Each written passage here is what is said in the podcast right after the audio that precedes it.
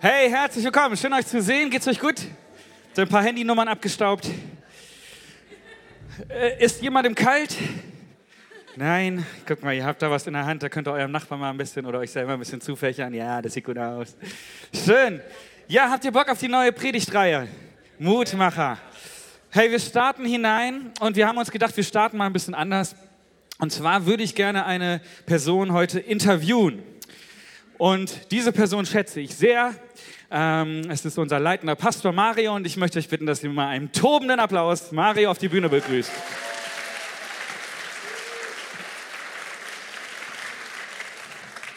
Cool, Mario, danke, dass du dir Zeit nimmst, dass wir noch ein bisschen äh, hören können von dir, bevor du gleich predigst. Freue ich mich sehr drauf. Wir starten hinein in Mutmacher, unsere Predigtreihe. Ich bin total gespannt. Ähm, was erwartet uns in dieser Predigtreihe? Was ist das Ziel dieser Reihe? Jawohl, Mutmacher, das ist das Schlüsselwort. Und wir glauben ja daran, dass wir einen ganz mutmachenden Gott haben. Er hat uns sogar den Heiligen Geist gesandt als unseren Beistand, als unseren Tröster, als unseren Mutmacher. Aber in der Predigtreihe geht es auch um eine Transformation. Nicht nur, wir werden nicht nur hören, dass Gott ein Mutmacher ist, sondern wir werden auch lernen, wie wir wichtige Entscheidungen treffen können, damit wir selbst transformiert werden in Mutmacher hinein. Es gibt so wenig eigentlich Leitung und äh, Vorbilder in der Gesellschaft. Wir haben gedacht, 2017 soll so ein Jahr werden, wo wir so darüber sprechen, du hast Einfluss, nimm Einfluss. Wir kommen ja gerade von der Predigtreihe Weltveränderer, Josua, Jakobusbrief, vielleicht könnt ihr euch erinnern. Ein Vermächtnis, gibt ein Vermächtnis weiter. Und so geht es jetzt weiter mit Mutmacher. Du setze positive Impulse in deinem Alltag. Cool. Ja, der erste Teil, ihr habt es vielleicht schon gesehen, ähm, heute heißt Neustarten. Ähm, und ihr habt alle so einen kleinen Power-Button, so einen kleinen Reset-Knopf auf eurem äh, Stuhl liegen. Erzähle ich gleich noch was zu. Ähm, Neustart ist ja, ein Neustart ist etwas, was wir alle irgendwie ab und zu mal brauchen in den verschiedensten Situationen unseres Lebens. Einfach mal Reset-Knopf drücken, äh, weil wir denken, es geht nicht mehr weiter. Ähm, das ist was Wichtiges. Und Mario, ich wollte dich einfach mal fragen, ähm, wo gibt es oder gab es in deinem Leben etwas, vielleicht ganz Persönliches, wo du ähm, mal so einen Neustart erlebt, gebraucht hast. Erzähl uns da doch mal ein bisschen was zu. Ja, Neustarten, das ist äh, das erste Thema, auch heute. Das ist leichter gesagt als getan. Also wir werden uns heute mit einer Person aus der Apostelgeschichte beschäftigen. Sein Name ist Saulus oder war, muss man sagen. Er wurde ja zum Paulus. Und das war gar nicht so einfach für ihn, weil er hatte seine Vergangenheit, er hatte seine Brüche, er hatte seine Verdammnis. Der war ja ein Junge, der ordentlich äh, was auf dem Kerbholz hatte. Und äh, manchmal gibt es so Dinge in unserer Vergangenheit, die halten uns gefangen in unseren alten, schlechten Entscheidungen oder auch vielleicht alten, schlechten Erfahrungen, die wir gemacht haben. Und ich habe nochmal so drüber nachgedacht, wie das, war das eigentlich bei dir, wie war das bei mir? Und äh, nun, jemand, vielleicht wissen einige von euch, ich bin ja in Brasilien geboren, nicht wahr? Nächste Weltmeisterschaft kommt bestimmt. Ne? Die letzte, ich weiß, ich weiß, ich aber die nächste kommt bestimmt. Und ich bin ja in einem sehr äh, schwierigen Jahr für Brasilien geboren, im Coup de Brasil, das war ein Militärputsch und wo mein Vater ja verhaftet wurde. Er war kommunistischer Student, Studentenführer in Pernambuco und äh, gut, aber er ist ja dann irgendwann aus dem Gefängnis auch wieder raus. Und ich habe eigentlich so als Junge nie verstanden, weil ich habe meinen Vater nie kennengelernt, warum er sich nicht die Mühe gemacht hat, mich mal zu sehen. Ich war ja noch vier Jahre in Brasilien. Und das hat schon so meine Kindheit, meine Jugend bestimmt. Und äh, so, dass ich mich erinnern kann, so als, auch als Jugendlicher, habe ich dann gesagt, ich werde niemals heiraten. Weil das dieses Thema Beziehung, Ehe, Vater sein, das war für mich so negativ, so schmerzhaft belastet, gesagt, ich werde nie heiraten, nie eine Familie haben. Und als so ungefähr mit 17 Jesus in mein Leben kam, da kam so viel Positives, so viel Hoffnung, so viel Glauben in mein Leben, dass ich gesagt habe, ey, ich möchte mich auch diesem Thema wieder ganz neu öffnen und ich möchte so den alten Schmerz hinter mir lassen und habe mich geöffnet und gesagt, Gott schenkt mir eine Frau, das hat er dann auch gemacht. Und ich habe natürlich die beste Frau bekommen im ganzen Universum. Und nächsten Monat feiern wir Hochzeitstag, 32 Jahre verheiratet. Und es wird immer heißer. Cool, so ermutigend, das zu hören, dass du auch diesen Neustart äh, erlebt hast. Die letzte Frage zum Abschluss, Mario. Wir wünschen uns als Prediger ähm, ja so, dass die Gottesdienstbesucher, dass ihr, dass wir alle ähm, nicht informiert, sondern transformiert nach Hause gehen. Ja? Dass da eine Veränderung in unserem Herzen geschieht, dass Gott sprechen kann zu uns und ähm, wir anders nach Hause gehen, als wir hierher gekommen sind. Und es ist so eine fantastische Möglichkeit, von Gott zu hören, was er für uns hat, von ihm uns Mut machen zu lassen. Und wir haben ähm, die nächsten vier Wochen ähm, für diese Predigtreihe so kleine Karten gemacht. Habt ihr schon gesehen? Ähm, und hinten ist immer Platz, um was draufzuschreiben. Und wir wollen euch ermutigen, ähm, heute ist das Thema Neustart. Und wir wollen euch ermutigen, dass ihr einfach überlegt, wo gibt es Situationen, wo gibt es Bereiche, etwas ganz Praktisches in eurem Leben, wo ihr euch heute entscheiden wollt, ich möchte dort neu starten. Und das dürft ihr hier draufschreiben. Das ist immer gut, die, diese Entscheidung irgendwie festzumachen. Ihr könnt euch das an den Kühlschrank hängen, sieht ganz nett auch aus, äh, oder an den, an, das, an den Badezimmerspiegel oder so, dass ihr eine optische Erinnerung habt für diese Entscheidung, okay, die ihr getroffen habt. Wo wolltet ihr neu starten? Und ähm, Mario, wenn du damals in der Situation mit deinem Vater ähm, die Möglichkeit gehabt hättest, so eine Mutmacherkarte ähm, auszufüllen, was hättest du draufgeschrieben? Hammer. Also, wir waren früher nicht so cool wie ihr heute. Ne?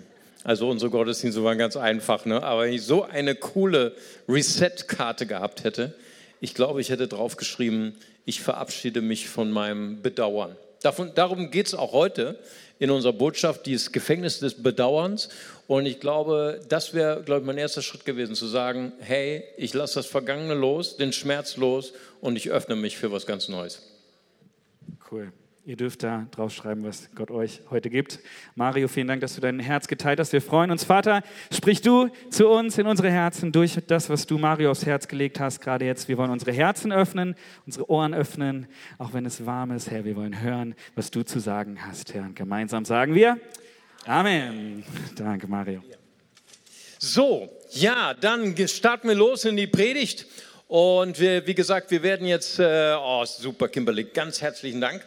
Und zwar werden wir ja mit heute vier Teile haben und wir werden uns ein bisschen näher die Apostelgeschichte anschauen und werden uns vier Persönlichkeiten anschauen, die transformiert worden sind, Mutmacher zu werden. Heute werden wir Saulus anschauen, nächste Woche ist Julian dran, ist Stephanus, das wird heiß, und dann beim afrikanischen Gottesdienst haben wir ähm, äh, Philippus, im Team arbeiten und dann nochmal als letztes Petrus durchhalten. Schön. Und äh, ich möchte gerne, und das ist auch so ein bisschen Ziel von mir, dass wir vielleicht in diesen vier Wochen uns neu verlieben in die Bibel und dass wir so, ja, dass hier so ein bisschen Geschmack bekommt, dass ihr so ein bisschen heiß werdet, wieder mehr die Bibel zu lesen, jeden Morgen mal die Bibel. Und wie wäre es denn, wenn wir in diesen vier Wochen als CLW Family als CLW Church mal die Apostelgeschichte lesen. Das ist so ein positives Buch, das ist so ein krasses Buch, weil es ist so voll von den wunderbaren Taten Gottes. Heißt Apostelgeschichte. Ne? Und es ist nämlich genau das, was es heißt. Es ist die Geschichte der ersten Kirche, der ersten Apostel. Nun, wenn man das so hört, den Begriff Apostelgeschichte, äh, dann denkt man so an die Geschichte, ne, die Historie der ersten äh, Kirche. Manche von uns haben es nicht so mit Geschichtsbüchern, die hatten Geschichte genug in der Schule, nicht wahr? Aber eigentlich, wenn man den griechischen Titel nimmt, ne, dann heißt es Praxis Apostoleus, ne, heißt es die Taten der Apostel. Hammer, das hört schon viel mehr nach einem Actionfilm an, nach Bruce Willis, nicht wahr? Und äh, das ist, so ist es auch wirklich. Es sind die Taten der Apostel, die Wunder und Zeichen, die geschehen. Nun, die Apostelgeschichte ist geschrieben von Lukas. Lukas ist derselbe Autor, der auch das Evangelium nach Lukas geschrieben hat. Und es ist praktisch so wie ein zweiter Teil, den Lukas geschrieben hat. Und der Fokus darauf ist die Taten der Apostel, aber nicht so die Wohltaten oder die, die äh, Organisation, die irgendwelche Programme in Gang gesetzt hat, sondern der Schlüssel zur Apostelgeschichte, das hatten wir vor zwei Wochen, ist Pfingsten. Ja, wir hatten ja schon eigentlich zwei, zwei Wochen gehabt mit dem Thema Apostelgeschichte. Pfingsten, die Kraft des Heiligen Geistes. Der Heilige Geist wurde ausgegossen und das war das Schlüsselerlebnis der ersten Gemeinde. Denn ohne den Heiligen Geist ist tote Hose, nicht wahr? Aber mit dem Heiligen Geist, da läuft's, da läuft's bei der Gemeinde und da geschahen Zeichen und Wunder. Da war die Gemeinde so wie ich jetzt hier im Aufwind des Ventilators. Amen. Und wenn äh, euch zu heiß ist, dann wie gesagt, wir haben hinten ganz viele Ventilatoren. Und die Apostelgeschichte hat als Thema natürlich Jesus kommt wieder das ist dabei, aber es ist nicht das Hauptthema. Der Hauptfokus ist, bis Jesus wiederkommt, verkündigen wir als Kirche allen Nationen die frohe Nachricht von Jesus. Die Apostelgeschichte ist eigentlich, man müsste denken, alle Geschichten aller Apostel sind dort drin enthalten, sind aber nur zwei Männer. Die Apostelgeschichte konzentriert sich auf Petrus, Kapitel 1 bis 12, der sich konzentriert, das Evangelium zu verkünden, verkünden an die Juden und auf Paulus, den ehemaligen Saulus, den Feind der Kirche, der Verfolger der Kirche, Apostelgeschichte Kapitel 13 bis 28. Ne? Und wir als CLW befinden uns im Kapitel 29. Ne? Denn uns geht nämlich Apostelgeschichte weiter. Gott schreibt weiter Geschichte mit uns. Amen. Preis dem Herrn. Und Lukas er hat diese Geschichte geschrieben mit dem Hauptfokus, die Kirche kann die Welt verändern und auf den Kopf stellen. Lukas, wer war er? Viele glauben, er ist ein Hellenist gewesen. Äh, ob er Jude war oder nicht, da sind sich äh, die Gelehrten nicht so ganz einig, aber er kommt hundertprozentig aus Antiochia, unsere Vorbildsgemeinde. Später war dort eine internationale Gemeinde, deswegen Vorbildsgemeinde. Und dem damaligen Syrien, heute Türkei. Und er kam zum Glauben, so die Kirchengeschichtler, durch die Verkündigung von Paulus und wurde dann einer seiner Reisegefährten und hat die Hälfte der Apostelgeschichte als Augenzeuge beschrieben und hat die ersten Teile recherchiert. Das war damals die antike Literatur. Wenn man Geschichtsschreibung studiert, auch in einem weltlichen Literatur, die äh, Geschichtsschreibung war nur wertvoll, wenn sie von Augenzeugen verfasst worden ist oder von Redakteuren, die Augenzeugen interviewt haben. So sehen wir wieder, die Bibel ist eine reichhaltige Literatur mit ganz verschiedenen Literaturstilen. Wir haben die imperative Inspirationsliteratur. Gott spricht auf dem Berg Sinai, die zehn Gebote.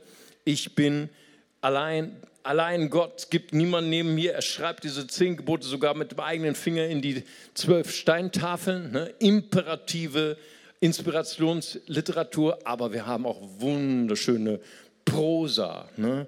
heiße, romantische Prosa im Hohelied der Liebe. Wow, das darf man erst lesen, äh, mit 18 plus, nicht wahr? Okay, und dann äh, haben wir hier aber auch Geschichtsschreibung, Augenzeugenberichte. Sehen wir also, dass die Bibel ein fantastisches Buch ist, verlässlich und auch korrekt überliefert über alle Zeiten und ein Geschichtsbericht ist, der auch heute noch gültig ist. Ich liebe die Bibel. Schön, aber jetzt genug der einleitenden Worte. Wir wollen starten mit Saulus. Neu starten. Saulus, sein, dieser Mann war der größte Feind der Kirche. Er war ihr größter Verfolger. Er hat Menschen gequält, er hat Menschen verfolgt, er hat Menschen ins Gefängnis gehen lassen. bis er eine Begegnung hat mit Jesus und er wurde transformiert. Letzte Woche, wer dabei war beim Sommerfest äh, am Rhein, haben wir so ein bisschen gehört von der Korbpredigt. Ne? Das ist die Geschichte vom Aldi-Korb, ne, den einer seiner Freunde in Damaskus gehabt hat. Paulus war damals in Damaskus und er wurde verfolgt, er wurde vom Verfolger zum Verfolgten. Paulus, der Große, vor dem alle Welt sich fürchtete und zitterte, wurde selbst klein und hat selber gezittert. Und sie haben ihn in den Aldi-Korb gesteckt und haben ihn die äh, Stadtmauer von Damaskus heruntergelassen. Dieser Mann war definitiv ein Mutmacher. Er hat die erste Gemeinde gegründet in Europa. Er war eine Mission für die Nationen. Unsere Gemeinde heute wäre nicht hier, wäre Paulus nicht gewesen und wäre nach Griechenland gereist, nicht wahr? Dieser Mann ist ein Mutmacher. Seine Briefe sind so positiv, so voller Hoffnung, so voller Liebe. Zwei Drittel des Neuen Testaments hat er verfasst. Definitiv ein Mutmacher. Aber bis er dahin gekommen ist, war das eine Reise. Denn er hatte seine Brüche, so wie du und ich. Er hatte seine falschen Entscheidungen, die er getroffen hat. Er war ein Verfolger, er war ein Gewalttätiger. Er hat Menschen zu Unrecht ins Gefängnis geworfen, zu Unrecht gequält, gefoltert, verfolgt. Ob er Menschen getötet hat, wird nicht so ganz deutlich, aber auf jeden Fall hat er es gut geheißen, denn er war bei der Hinrichtung des Stephanus dabei. Was für ein Mann was für eine Schuld, was für falsche Entscheidungen, die in seinem Gepäck waren. Ein bisschen andeutend können wir das fühlen, wenn wir lesen 1 Timotheus 1, Vers 15. Da sagt er, Christus ist erschienen zu retten alle Sünder, von denen ich der Erste bin. Ne? Typisch Paulus. Ne? Immer äh, immer im Superlativ, ne? immer Superlativ. Der erste Apostel, ne? der erste Christus, natürlich war auch der erste Sünder, ne? immer der erste. Olympia-Style. Aber so ganz ohne war das nicht. Er litt darunter unter seiner Schuld, unter seinen alten Entscheidungen, falschen Entscheidungen. Und er war im Gefängnis des Bedauerns. Er bedauerte vielleicht für eine Zeit lang das, was er getan hatte. Und das wird manchmal auch so deutlich in manchen Versen, die wir lesen von, von seinen Briefen. Aber dann lesen wir in Philippa 3, Vers 13, da sagt er voller Entschlossenheit, ich vergesse, was da hinten ist und ich strecke mich aus nach dem, was da vorne ist. Er hat eine Entscheidung getroffen. Er hat gesagt, ich, ich möchte mich nicht mehr ins Gefängnis des Bedauerns begeben. Ich möchte nicht mehr in den Gefängnis des, der Verdammnis sein, sondern ich möchte das vergessen, was hinter mir ist und mich ausstrecken nach dem, was Gott für mich vorgesehen hat. Und ich glaube, dass ich heute sprechen soll zu einigen von, von unseren Gästen, die heute hier sind, die, die du heute vielleicht hier sitzt weil ich glaube, dass auch manche in diesem Gefängnis des Bedauerns sitzen und bedauern ihre Entscheidungen, ihre Fehler, die sie gemacht haben in der Vergangenheit. Aber Paulus, er sagt, ich habe mich abgewandt davon. Ich vergesse, was da hinten ist. Ich strecke mich aus nach dem, was vor mir ist. Das kann man nicht tun durch eigene Kraft. Das kann man nicht tun durch psychologische Tricks. Das kann nur einer tun. Das kann nur Gott tun, unser Retter, Jesus Christus. Amen. Jesus, er ist unser Retter. Jesus, er ist unser Erlöser. Nur Jesus kann wirkliche Vergebung schenken, wirkliche Erlösung schenken. Nur Jesus hat diese ganz besondere Qualität von Vergebung, die wir nirgendwo finden, auch nicht bei Menschen. David beschreibt das in seinem Psalm. Psalm 103, Vers 12. Da sagt er, sofern der Westen ist vom Osten, so weit hast du von mir meine Vergehung entfernt. Ne? Um diesen Vers zu erklären, weißt du, musst noch mal erklären, die Welt, die Umwelt von David. David, ich meine, David war der, der mächtigste König damals, er war die erste Person in Israel aber äh, er ist nicht viel gereist. Ne? Also das Fernste, was wir finden in der Bibel, er ist gereist nach Rabba. Ne? Rabba ist im heutigen Jordanien bei Petra. Ich weiß nicht, ob ihr schon mal in Petra war. Petra ist cool, müsst ihr unbedingt die Stadt in den Felsen. Ne? Und äh, äh, wir sind da mal hingefahren mit, mit Peter Steinheuer ne? in so einem Taxi, jordanischen Taxi. Das hat drei, vier Stunden von äh, äh Jerusalem gedauert. Warum so lange? Weil die Grenzkontrolle, ne? die hatte, war ein bisschen kompliziert, ne? Israel, Jordanien, ne? das ist ein Katzensprung. David ist nicht weit gekommen. Wenn David heute leben würde, Ne, heute gibt es El Al, ne, heute gibt es Air Berlin, Lufthansa. Ne, du bist sofort in äh, Japan. Äh, letztens hat mir jemand eine E-Mail geschrieben, äh, der war äh, äh, Reise in Kambodscha, Kambodia. Wow, toll, klasse, mal eben da gewesen, schon wieder zurück. Ne oder Amerika. Kein Problem. Wenn David heute gelebt hätte, dann hätte er geschrieben, sofern diese Galaxis von der nächsten Galaxis entfernt ist, sofern hast du meine Sünden von mir entfernt. Ne? Nächste Galaxis sind ungefähr 15 Lichtjahre. Ne, wenn du in eine normale Apollo 13 Rakete dich setzt, da brauchst du 250 Jahre. Das erlebst du nicht mehr die Ankunft. Ne? Ankunft äh, außerhalb deiner, deiner äh, Lebenszeit. Das heißt, was will David sagen? Gott, deine Vergebung geht so tief, Du hast meine Fehler, meine Vergehen hast du so weit von mir entfernt. Selbst wenn ich mich in Apollo 13 setzen würde und sie bereisen würde und nochmal schauen würde, was ich getan habe, ich würde es nicht erreichen, weil deine Erlösung ist so stark. Amen. Jesaja sagt, Jesaja Kapitel 53, Vers 25, da heißt es, Gott hat deine Vergehen, deine Verbrechen ausgelöscht und an deine Vergehen will ich nicht mehr denken. Wow.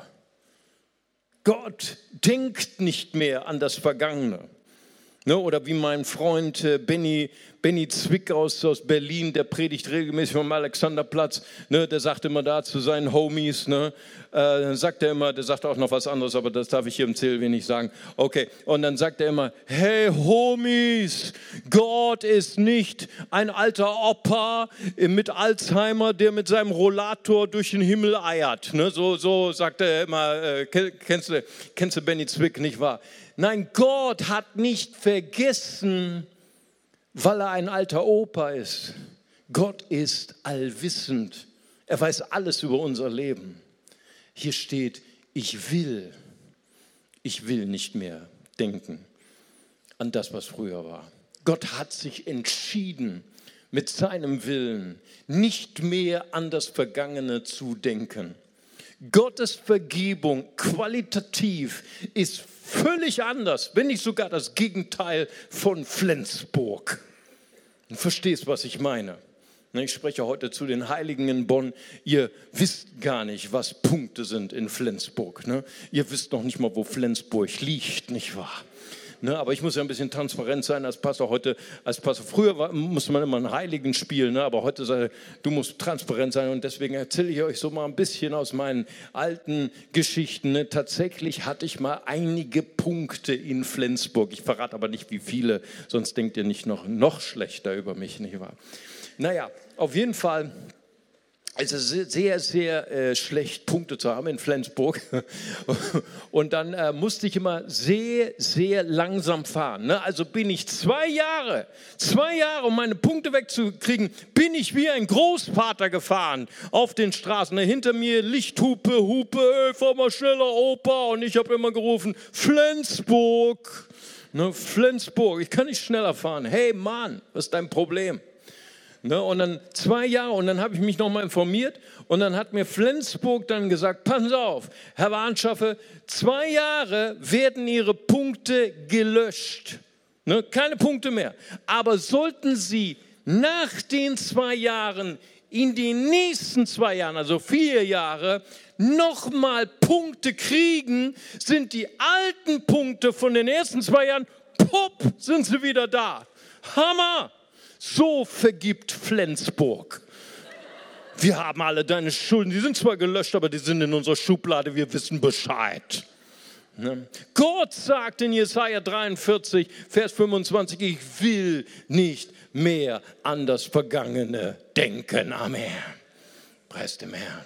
Verstehst du jetzt, warum Gott das Gegenteil ist von Flensburg? Mein Gott ist ein vergebener Gott. Amen. Alles andere ist deutsche Vergebung. Ne? Ich vergebe, aber ich vergesse nicht. Wir vergessen nicht. Schau mal, wir alle wissen das. Wir wissen das intellektuell, dass Gott vergibt, oder? Wir wissen das. Aber dieser nächste Schritt, was ist der nächste Schritt, dass ich das anwende, dass ich sage, ja, ich weiß, Gott hat mir vergeben, aber ich vergebe mir selbst auch. Das ist für viele so ein weiter Schritt, so ein schwieriger Schritt. Es ist die Welt des Bedauerns. Es ist das Gefängnis des Bedauerns. So viele Menschen habe ich kennengelernt, auch junge Menschen, die zu mir sagen, Mario, hätte ich doch nicht damals diese Entscheidung getroffen, die mich heute noch betrifft, hätte ich doch damals nicht diese, diesen Menschen geheiratet, hätte ich doch damals nicht diesen Menschen verlassen oder mich scheiden lassen, hätte ich doch damals studiert, hätte ich doch auf meine Mutter gehört, hätte, hätte, hätte Fahrradkette das Gefängnis des Bedauerns, das Gefängnis der alten Entscheidungen ist das Gefängnis der Verdammnis. Verdammnis ist das größte Gift, was es gibt. Verdammnis, Bedauern hält dich tief gefroren in der Vergangenheit. Wer im Gefängnis des Bedauerns lebt, der lebt in der Tiefkühltruhe der Verdammnis. Du kommst nicht vorwärts. Du bist gefroren, du bist gelähmt. Aber Paulus sagt, ich vergesse. Ich tue das, was Gott tut. Ich vergesse, was da hinten ist. Ich strecke mich aus nach dem, was vor mir ist. Weißt du, ich sage auch manchmal zu, zu jungen Leuten, die sagen, ich bedauere das so sehr. Ich in meiner Jugend falsche Entscheidungen getroffen habe, was meine Sexualität angeht. Ich würde so gerne eine reine Sexualität haben. Und ich sage, ich möchte dich heute ermutigen. Ich möchte heute nicht Verdammnis aussprechen, sondern ich möchte dich ermutigen. Weißt du, Bedauern spricht immer die Lüge, du wirst dich nie verändern. Du wirst immer die eine, einmal eine falsche Entscheidung, immer eine falsche Entscheidung. Das ist so, spricht die Verdammnis. Verdammnis spricht immer, es wird sich sowieso nichts ändern. Du bist sowieso kein richtiger Christ. Aus dir wird nie etwas. Aber ich möchte dich ermutigen mit Hiob 27, Vers 4. Das sagt er, ich halte fest an meiner Gerechtigkeit. Hiob 31, Vers 1. Ich habe einen Bund geschlossen mit meinen Augen, eine Jungfrau nicht lüstern anzuschauen. Er hat sich entschlossen für Heiligkeit. Er hat sich entschlossen für Gerechtigkeit. Und das war nicht einfach für ihn, weil Hiob, ihr kennt die Geschichte von Hiob, lebte in einer Phase seines Lebens, wo er sein Leben nicht mehr verstanden hat. Wo er Gott nicht mehr verstanden hat. Ich habe manchmal Gespräche mit Christen, die sagen, Mario, ich verstehe mein Leben nicht mehr, ich verstehe Gott nicht mehr, manchmal hasse ich sogar Gott. Und so muss das für Hiob gewesen sein. Von einem zum anderen Tag all seine Reichtümer verloren. Ich habe mich mit einem Mann äh, unterhalten in Amman vor zwei Jahren. Er kam aus Mosul, aus dem Irak. Er sagt, ich war der einer der reichsten Männer in Mosul. Ich habe eine große Fabrik gehabt und dann kam ein SMS, der IS ist unterwegs zu euch packt euer Geld ein, packt eure Kinder ein und dann nichts weg und nicht von einem zum anderen Tag habe ich ja alles verloren. Und jetzt war er ein Bettler in Amman. Es gibt so viele Menschen, die können Gott nicht verstehen. Hiob, alles verloren. Dann hat er seine Kinder verloren. Ich meine, das ist schon schlimm für einen Vater, ein Kind zu verlieren, aber alle Kinder verloren. Er hat sein Leben nicht mehr verstanden. Aber in der Phase der Anfechtung, in der Phase der Angriffe hat er gesagt, ich entscheide mich für meine Gerechtigkeit. Ich entscheide mich für Heiligkeit. Weißt du, ich möchte dich ermutigen. Kann sein, dass du falsche Entscheidungen getroffen hast in der Vergangenheit, aber ich möchte dich ermutigen, man kann sich immer ändern. Man kann sich immer ändern für das Gute. Amen. Immer, ich ich äh, habe schon diesen, ich habe einen Lieblingsfilm zu Hause, der habe ich mir sogar gekauft, 16 Blocks mit Bruce Willis. Kennt ihr, kennt ihr den? Ne? Wir, wir da sitzen im, im Bus und dann ist dieser eine, Moses heißt er äh, mit Echtnamen, ich weiß gar nicht, wie, wie äh, Ernie Bunker oder wie der heißt. Ne? Und dann und kommt Ernie Bunker zurück ne? und, und alle wollen ihn abschießen und er schafft es noch in den Bus zurück. Und er sagt zu Bruce Willis, ein Mensch kann sich ändern. Ein Mensch. Und dann Bruce Willis, du schaffst mich. Naja gut, aber wir wollen heute nicht über Bruce Willis sprechen. Gott schenkt uns eine zweite Chance. Das Gefängnis des Bedauerns, das Gefängnis der Verdammnis hält uns in falschen Entscheidungen. Es hält uns in der Vergangenheit tiefgefroren und es beeinflusst auch unsere Gedanken. Es beeinflusst unsere Gefühle. Weißt du, ich kann mich erinnern an Erfurt. Wir hatten dort Summer Ride gehabt und da war ein junger Mann gewesen, der sein Leben Jesus geöffnet hat. Und wir hatten so das erste tiefere Gespräch gehabt. Er war drogenabhängig, er war kriminell. Und er hat mir seine Geschichte erzählt. Er hat gesagt, wie er als kleiner Junge erleben musste, wie sein Vater die Familie verlassen hat und zu ihm gesagt hat, du bist schuld. So ist er aufgewachsen. Mit einer Lüge im Kopf, die ihn begleitet hat. Mit einer Lüge, die sein Leben zerstört hat. Wo er wirklich geglaubt hat, er wäre schuld, dass die Ehe seiner Eltern kaputt gegangen wäre. Er wäre schuld, dass sein Vater ihn verlassen hat. Und dann hat er geglaubt, mein Leben ist nichts wert. Weißt du, jede Sünde fängt immer mit einer Lüge an. Hörst du das? Warum sündigen Menschen? Warum entscheiden sich Menschen für Destruktion, für das Negative? Weil sie Lügen glauben. Und ich weiß, wie wir da zusammen gebetet haben am Erfurter Platz. Jesus verändert. Und Paulus sagt es im 2. Korinther Kapitel 10, da sagt er, meine, unsere Waffen sind nicht fleischlich, sondern geistlich. Sie sind mächtig zur Zerstörung von Festungen und Gedanken, die sich erheben gegen die Erkenntnis Gottes. Weißt du, sind Gedanken manchmal, die uns gefangen halten, halten wollen. Gedanken, die uns versklaven wollen. Aber Paulus sagt, wir haben Waffen, die stärker sind als jede Lüge.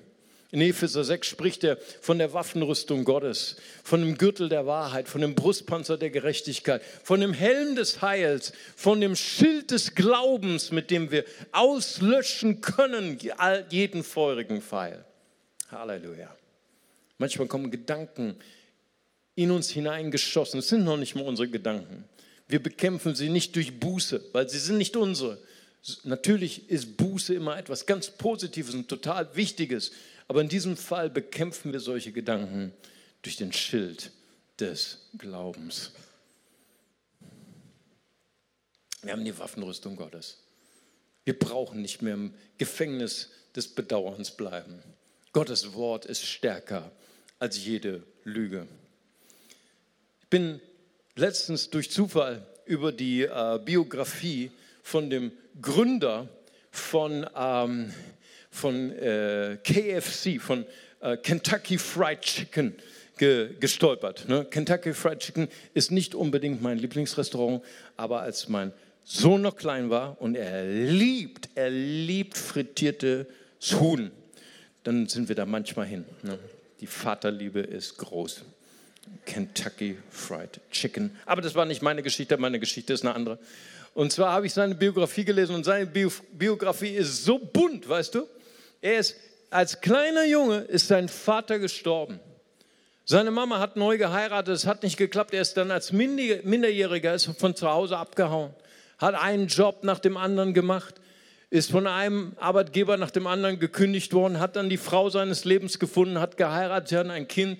Seine Frau hat ihn verlassen mit dem Kind, total gebrochen, weiter, ich meine, was für, was für Jobs er all hat, überall gekündigt. Und eines Tages hat er noch einen Job gemacht, den er auch nicht richtig gut konnte. Er hatte eine, Tank, eine Tanke gemietet. Als Tankwart hat er versucht, sein Geld zu verdienen. Und dann fand er heraus, obwohl das wusste er immer schon, aber er hat zum ersten Mal erkannt, was wirklich seine Berufung ist, nämlich Kochen. Er hat immer schon gern gekocht, auch schon als kleiner Junge. Und dann hat er immer für die Trucker, die zu ihm kamen in die Tanke, hat er immer Hühnchen gegrillt. lecker. Und alle Trucker sind nur bei, haben bei ihm getankt, weil es da, da gab es das leckerste gegrillte Hühnchen. Und dann kamen so viele Trucker, die passten alle nicht mehr in die Tanke. Und dann hat er ein Restaurant von gegenüber gemietet mit 142 Plätzen. Und so wurde Kentucky Fried Chicken geboren. Immer volle Bude, immer gegrillte Chickens. Ne? Der war, und er hatte ein Motto in seinem Leben, tue alles, was du kannst und gib dir so viel Mühe, dass du immer das Beste gibst. Das war sein Lebensmotto. Hammer. Und ich habe gedacht, wow, was für, ein, was für eine Entscheidung. Ich meine, er hätte sich auch anders entscheiden können. Er hätte sagen können, mein Leben ist verfuscht, weil mein Vater ist gestorben. Mein Leben ist verfuscht, weil meine Mama hat, mich, hat einen anderen geheiratet und hat mich schlecht behandelt. Mein Leben ist verfuscht, weil meine Frau hat mich verlassen. Mein Kind hat keinen Kontakt mehr zu mir. Ich habe meine Arbeit verloren. Aber er hat gesagt, ich treffe eine Entscheidung. Ich werde Koch. Und jetzt ist er Kentucky Fried Chicken und über, ich weiß nicht, ob Kentucky Fried Chicken äh, Konsumenten hier sind überall, wo du hingehst, immer sein, sein Bild, ne? so mit einem weißen Bart. Und das war alles, wo er schon sehr alt war. Und du kannst dich immer entscheiden, selbst wenn du alt bist. Und letztens habe ich noch ein Video gesehen auf Facebook, ich weiß nicht, vielleicht hat es jemand auch gesehen. Und es war die Geschichte von einem amerikanischen Mittellangstreckenläufer. Und äh, er hat für die Olympiade trainiert, vier Jahre lang. Und er ist so unglücklich gestartet, dass er nach den nächsten paar Schritten ist er hingefallen. Und dann ist er wieder aufgesprungen und hat eine Entscheidung, aufgeben oder ich laufe hinterher. Und dann ist er mit einer total langen Distanz, ist er dem Mittelfeld hinterhergelaufen. Und dann war die Kamera die ganze Zeit auf ihn gerichtet und dann hat er den letzten überholt und den vorletzten überholt und den vorvorletzten überholt und dann den dritten und den zweiten und zum Schluss einige Meter vor der Ziellinie hat er den ersten überholt und er hat diesen Kampf gewonnen. Und hinten an, zum Schluss am Video stand, never give up. Und ich möchte dich heute ermutigen. Gott ist ein Gott, der uns eine zweite Chance schenkt und der uns befreit aus dem Gefängnis des Bedauerns. Lass uns noch zusammen beten zum Abschluss dieses Gottesdienstes. Danke, Jesus. Vater, ich möchte dir von ganzem Herzen danken für deine Güte, für deine tiefe, authentische und heiße Liebe zu uns, Herr. Vater, ich danke dir, Herr, dass hier so kostbare Menschen sitzen, Herr. Vater, ich bin überzeugt, dass ich heute gesprochen habe zu Menschen, die eine große und großartige Zukunft vor sich haben und die gefangen sind in ihren alten Entscheidungen in vielleicht falschen Entscheidungen und die eingefroren sind in der Vergangenheit. Aber heute spüren wir, Jesus, du bist hier. Du schenkst uns einen Neustart. Du schenkst uns einen ganz neuen Anfang. Mutmacher zu werden. Und ich möchte gerne fragen heute Mittag, während wir noch in der Atmosphäre des Gebets sind, vielleicht ist jemand hier, Du gehörst vielleicht einer Religion an. Du gehörst vielleicht sogar der Kirche an, bist du sogar getauft als Baby. Aber du hast von Gott immer nur diese Vorstellung gehabt, Gott ist der himmlische Polizist. Er passt auf, was ich mache. Wenn ich was falsch mache, dann bestraft er mich. Aber heute hat er das erste Mal verstanden, wie tief Gott vergeben kann und will. Heute hast du das erste Mal verstanden, dass Gott dein Freund sein möchte und dass er mit dir durch dein Leben gehen möchte. Und vielleicht ist in dir diese Sehnsucht erweckt worden, heute zu sagen, ich möchte eine Freundin, ein Freund Gottes werden. Ich möchte mit Gott leben. Die Bibel sagt, wir alle, wir sind getrennt von Gott durch unsere Schuld. Und wir haben eigentlich alle die Hölle verdient. Das ist sehr, sehr negativ. Aber der nächste Satz ist umso positiver. Da heißt es nämlich in Johannes 3, Vers 16, so sehr hat Gott die Welt geliebt, dass er seinen eingeborenen Sohn gab.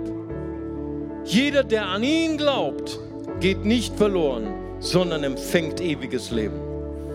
Und ich möchte gern fragen, heute Mittag, mit Kühnheit, und mit einem leidenschaftlichen Herzen, vielleicht ist jemand hier, der sagen möchte, heute ist mein Tag. Ich möchte heute mein Herz öffnen für diesen Retter, für diesen Herrn Jesus Christus. Und wenn das Ihre Entscheidung ist, dann heben Sie doch mal ganz kurz Ihre Hand.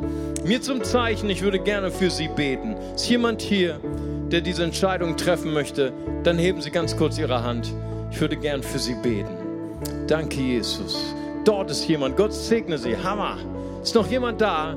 Dann heben Sie ganz kurz Ihre Hand. Gott segne Sie hier vorne. Wunderbar. Ist noch jemand da? Ich würde gerne auch für Sie beten. Danke, Jesus.